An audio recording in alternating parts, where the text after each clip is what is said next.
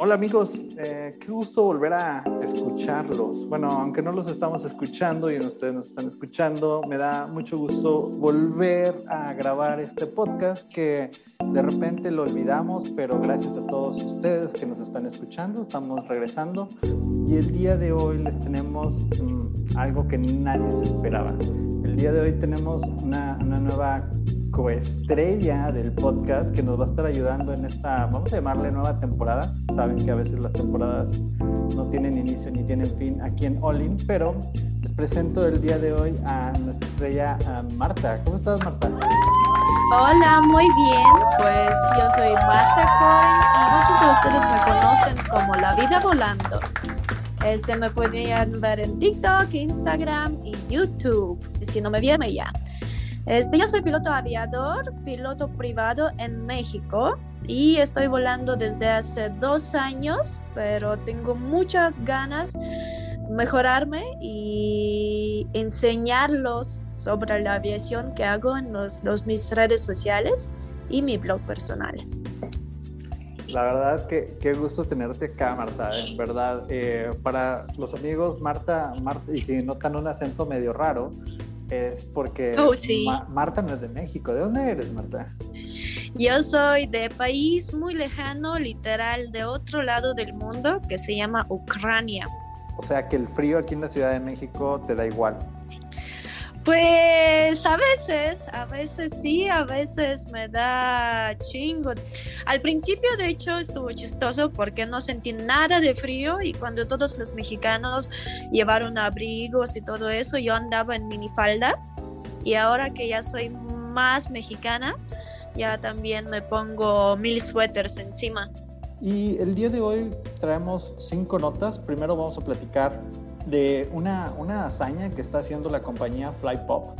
Flypop es, es, una, es una aerolínea que se está encargando de llevar agua a la parte norte de Canadá en este tiempo, dado que la región carece de, de, agua potable. Parece que el agua que tienen, aun cuando la hierven, eh, eh, no es potable, sigue, siguen teniendo problemas de, de pues de, vamos a llamarle así, de, de, limpieza, de sanidad del agua, no, no soy experto en agua, pero, pero Flypop está haciéndolo junto con, es, es como pionero en, en, este, en este proceso y realmente es una, es una acción humanitaria. Básicamente Flypop es una empresa de startup de, de Britania, entonces le contrataron así luego, luego y pues la verdad he hecho muchas flores a la gente que que creen los startups, que creen la gente nueva, la gente joven que, que está encargando hacer algo chido. Pues el segundo que me enamoró, ya, ya chequé un poquito de este Flypop, la verdad. Y pues Airbus 330 es uno de aviones favoritos. ¿Por qué? Pues porque está el mismo viejo como yo, su capitán Marta Corey. Está fabricado en 94 y el único que me quedó así con dudas, este, ¿por qué los canadienses sacaron una empresa de carga desde Britania? Que en misma Canadá o Estados Unidos o aquí en México más cerquita, tenemos muchas empresas de cargo que hacen los mismos vuelos humanitarios, como dijiste, ¿no? Claro, y fíjate que también era lo mismo que yo me preguntaba. Yo aquí creo que como Flypop es una startup que está buscando recaudar fondos, lo que está viendo es la posibilidad de hacerse publicidad gratis de alguna manera y se está agarrando de esta situación que si bien está ayudando, pero pues también es publicidad gratis, no sé. Exacto, exacto. Pues yo me quedé con la misma idea, la verdad, porque no encuentro otra explicación. Y pues la verdad, el problema de agua está bien gacha. Yo ya me googleé este lugar, Iqaluit, en Canadá. Pues no es nada más el Canadá, es el mero norte polo donde sale el Santa Claus al lado de Groenlandia. Vamos a decirlo, llegar más lejos, ¿no? Y como lo está haciendo Flypop como una startup y que se está apalancando de una situación que, pudiera beneficiar a, una población, pues también se está haciendo publicidad eh, pues, publicidad bastante positiva, ¿no? Con esta iniciativa. Exacto. Pues yo no sé si te dije alguna vez que yo con mi esposo estamos eh, en la formación de rescate aéreo en México y somos los únicos grupos de rescatistas que, que, tienen este beneficio de rescate aéreo de aeronaves como aviones y helicópteros. Y hace creo que cuatro meses, bueno, este, este verano, eh, no sé si viste que en Honduras tocaron dos huracanes al mismo tiempo. Sí, sí, sí. Y pues nosotros, como crees que fuimos allá con grupo igualito, este, como rescatistas humanitarias, con nuestro avión Cessna 414? fuimos con, junto con Grupo Cadena, es un grupo de ejército israelí, a ayudar a la gente y aparte trajimos eh, los filtros que convierten cualquier tipo de agua a agua potable, hasta pipí, popó, no sé qué, este, la más sucia con los químicos fuertes, está trans transfiriendo, ¿es la palabra correcta? Transfiriendo. Sí, sí, transformando a agua potable. Transformando a agua potable. Entonces aquí con la, el Fly Pop también me quedé porque allá viendo la noticia vi que pues llevaron las agua en las botellas y a mí me quedé así como que, oye, si nosotros aquí en México y Honduras ya estamos como pasando este pase, ¿no? Llevar en botellas, porque botellas también es plástico y se contamina el mundo. Ya llevamos filtros, ya hay filtros súper buenos, este, porque allá en Canadá, que es, país de primer mundo, todavía este, no los usan. Pues allá será, este, será preguntar nuestros eh, escuchadores a ver si allá en comentarios nos escriben este si, si sepan algo de allá. Si y alguien está en Canadá, díganos cuál es, cuál es el motivo por el cual no se puede filtrar el agua en, en, este, en este lugar, en este recóndito lugar que está pegado al Polo Norte. Pero, bueno, vamos a pasar al, al, siguiente, a la siguiente nota. La siguiente nota nos habla que la GAMA o la General Aviation Manufacturing Association reporta un crecimiento del 13% en la industria este 13% de crecimiento en, la manufactura de aeronaves lo lidera la empresa Textron en la parte de jets privados. Eso quiere decir que Textron, como vamos a decir lo que es, se está levantando como el amo y señor de la aviación privada con su modelo Citation. Pues yo creo que es la mejor noticia del mundo. Yo siempre digo que pues todos estamos intentando salir de COVID y todo eso, pues aviación ya salió, ya estamos trabajando no al 100, a 150, a 200. Eso nos dice justo ese artículo, ¿no? O sea, sí la aviación fue golpeada, pero, pero contrariamente todo este tema de, del virus hizo que la gente empezara a voltear más a los aviones, a la aviación privada, y que pudieran sentirse como más seguros al no viajar con tanta gente. Creo que eso es lo que hizo que, que, que al día de hoy haya, existe esa demanda tan alta de, de, vuelos de parte de aviación ejecutiva y que hace o, o que empuja a la, al, al, público a decir, yo no quiero ir en un avión donde van 200, 300 pasajeros y estoy dispuesto a pagar el precio de, ir por, por, algo más, más compacto, más ejecutivo e incluso estoy dispuesto a pagar por, por un nuevo avión. Entonces eso empieza a impactar en los números de, de este negocio y pues empieza a ver como cambios positivos, ¿no? Pero sabes que también de repente me da la impresión que es una burbuja porque cuando todo el tema de, coronavirus empiece como a, regresar a, o la gente empiece a regresar cada vez más a la normalidad, creo que va a haber como una sobreoferta de aviación ejecutiva y no sé si la gente vaya a estar dispuesta a pagarla, no sé. Pues mira, yo justo es mi tema porque yo justo estoy metida a aviación ejecutiva, no aviación comercial. Y como tú dices, en el uh, abril, uh, marzo, abril, cuando apenas este, pues, uh, nos sentimos los toques fuertes de COVID, eh, pues yo igual vi todos mis amigos que están perdiendo trabajo de aerolínea y estuvo así, no manches, ¿qué va a pasar con aviación ejecutiva, no? Porque, porque al mínimo en comercial pues te, te siguen pagando, uh, chance parte de sueldo, algo así, pero, pero te pagan y en aviación ejecutiva tú estás metido a tu propia cuenta. Y como dices, al revés, nuestro cantidad de vuelo creció tanto que todos nuestros amigos de aviación comercial se quedaron con nosotros siendo pilotos ejecutivos y toda la pandemia tuvimos muchísimos, muchísimos vuelos, que sin embargo, como también mencionaste, que ahora como que ya está bajando, pero no está bajando tanto. ¿Sabes por qué?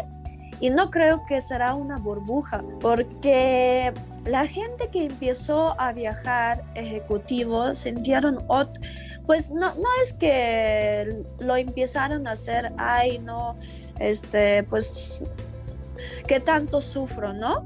Es porque tienen dinero para pagar los vuelos privados y sintieron que es otro servicio, otro servicio de FBO cuando llegas a tu avión así literal cinco minutos antes que sale tu vuelo o hasta más tarde y avión te espera y el piloto te espera. Y llegas a destino y te puedes cambiar destino en el vuelo y llegas allá y, no hay este no hay cosas así como en aviación comercial que no puedes traer líquidos o otras cosas este te, te llevas más relajante. Entonces más bien esta gente al revés, ya se acostumbró a algo más padre y pues ya sabes cómo somos humanos, que una vez probamos algo más dulce, pues ya no queremos regresar a comida, comida corriente, ¿no? Claro, claro. Yo creo que... Hace todo el sentido del mundo lo que dices, porque empezamos a, o sea, y la gente ya está como como a lo mejor se rompió el paradigma de decir es que es muy caro, pues es caro, pero también el, tema de la experiencia, ¿no? Y creo que el día de hoy la gente no busca un, no busca tanto un servicio, sino más bien una experiencia. Exacto, sí. Completamente de acuerdo. Y yo estoy súper de acuerdo contigo. Y aparte, México tiene esa posibilidad. Chance en otros países, podemos decir, por las cosas culturales, y cosas de economía, podemos discutir sobre ese tema. Pero en México, como aviación general en México es segunda más fuerte del mundo después de Estados Unidos, este, pues yo dijo que, que es al revés, que es un impulso muy bueno para aviación general en México. Sí, completamente de acuerdo. Y que, y que, vamos a decirlo así, o sea, se va a mantener ese crecimiento. O sea, esperemos, como dices, que no sea una, no sea una burbuja y, y, que se mantenga el crecimiento, que eso beneficie a todo el mundo. Pues yo voy eh, de mi parte a echar muchas ganas, porque yo sí soy súper metida a la aviación general. Oye, y hablando de aviación general, tenemos también una noticia que habla de NetJets, que es la gran compañía de, la, bueno, pues el vendedor más grande de tarjetas o de, sí, de, horas de vuelo en aviación privada, va a estar ayudando, va a estar reforzando la flota de una compañía china que si no la tenían en el radar se llama China Amber Aviation, que va a recibir un total de 20 aeronaves para reforzar su flota. Eso quiere decir esta compañía China Amber Aviation es una compañía que es pública, obviamente está basada en China, pero parece que va a empezar a tener este capital, esta inyección de capital de, Estados Unidos a través de NetJets. Y esta inversión de capital incluye 20 aviones nuevos. Recordemos que hace poco en, las noticias de, de All in Aviation Advisors publicamos que NetJets le había puesto un pedido gigantesco a Bombardier para reforzar su flota, al grado de que Bombardier al día de hoy ha declarado que, pues, que, la que tiene, tiene todos los slots de entrega listos, al menos por los siguientes dos años. Entonces, eso hace también que NetJets agarre algunos de los aviones y empiece a buscar otros horizontes. También sabemos que China es un mercado emergente súper fuerte y que va a venir y que pareciera que con todo esto, pues también, y lo mismo que platicabas ahorita, eh, eh, Marta, sobre, sobre, el, sobre el crecimiento que, que se dio por temas de pandemia, pues entonces NetJets ya está apuntando a los mercados orientales para poner un piecito allá y empezar a crecer.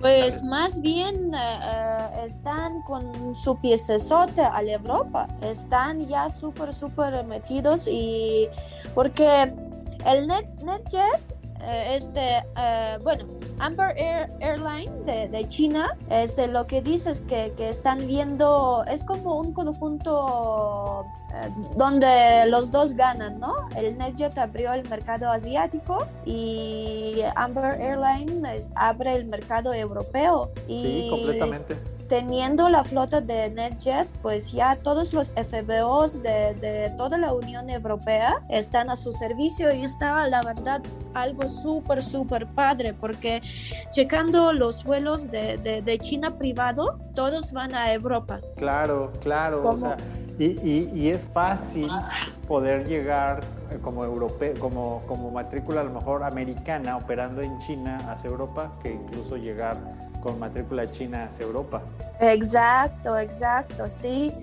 Y como siguiente nivel o propósito por eso, pues tienes más buenos clientes que cada parte de aviación ejecutiva lo que busca. Claro, van creciendo, van consolidando y, y, al final empiezan a generar esas economías de escala, ¿no? Y el negocio empieza a verse como mucho más jugoso toda vez que tienes un socio grandotote que se llama NetJets. Entonces, si tú eres China, entonces pues tú vas a empezar a, a trabajar bajo los estándares de NetJets y bueno, yo creo que hay que tener en el radar a esta China Amber Aviation, que, que va a dar mucho de qué hablar, que ahorita a lo mejor no la conocíamos, pero poco a poquito la vamos a empezar a conocer más. De hecho, cuando, cuando lo escuché, este, estuve así como que, ay, ¿de, dónde salió eso? No? no? los conozco. Me puse a googlear y lo veo este, su website aquí y pues la verdad no se dedicaban tanto a aviación ejecutiva antes.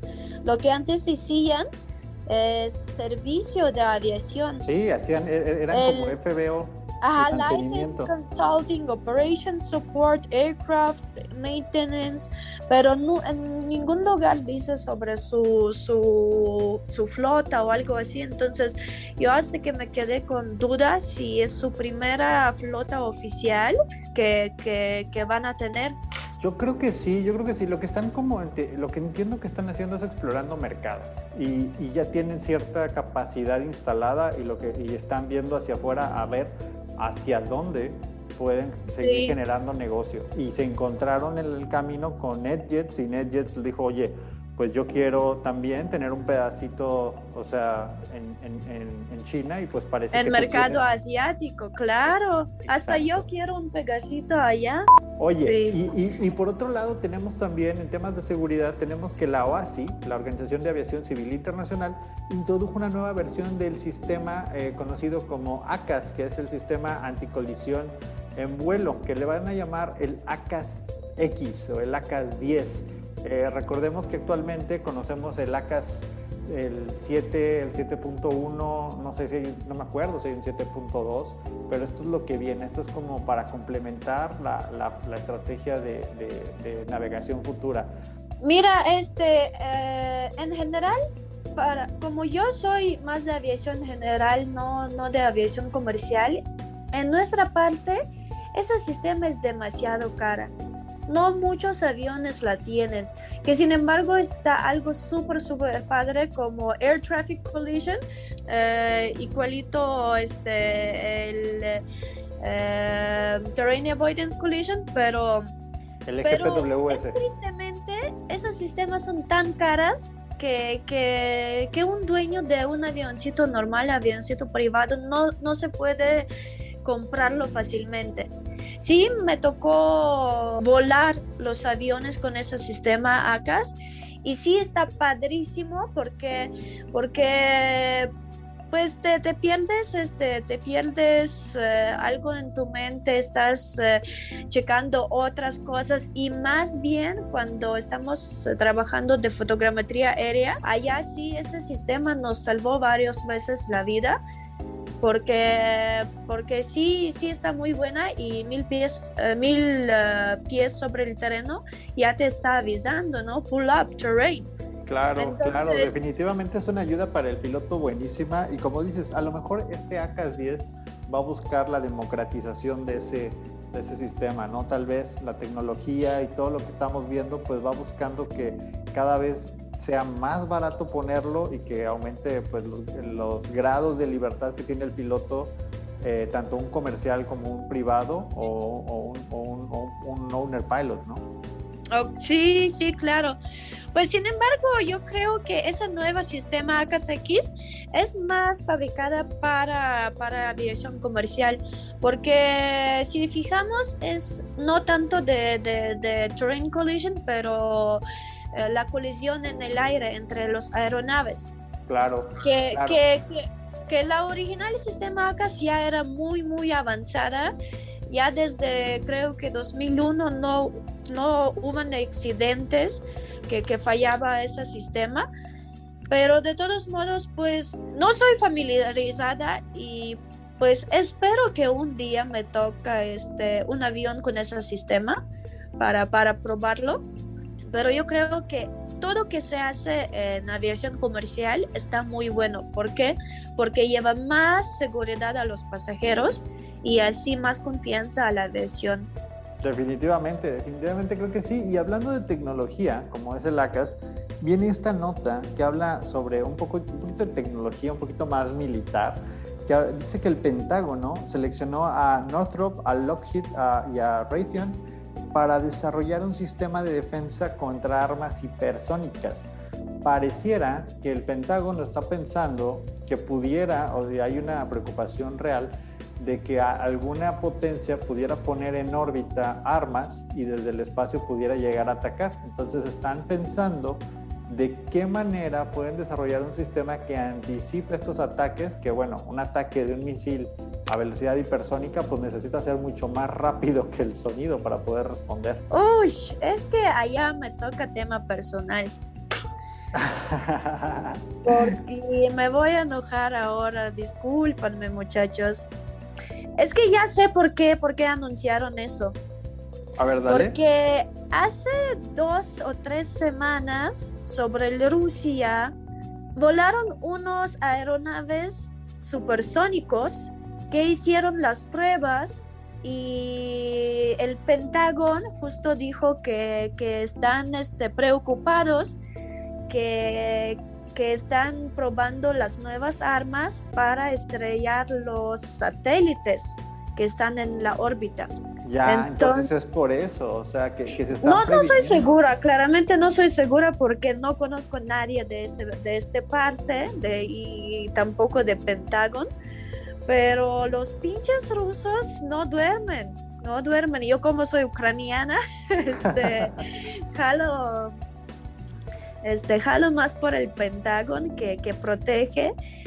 Y pues nada más estoy así súper pendiente esperando porque los rusos nunca dijeron que, que están probando, ¿no?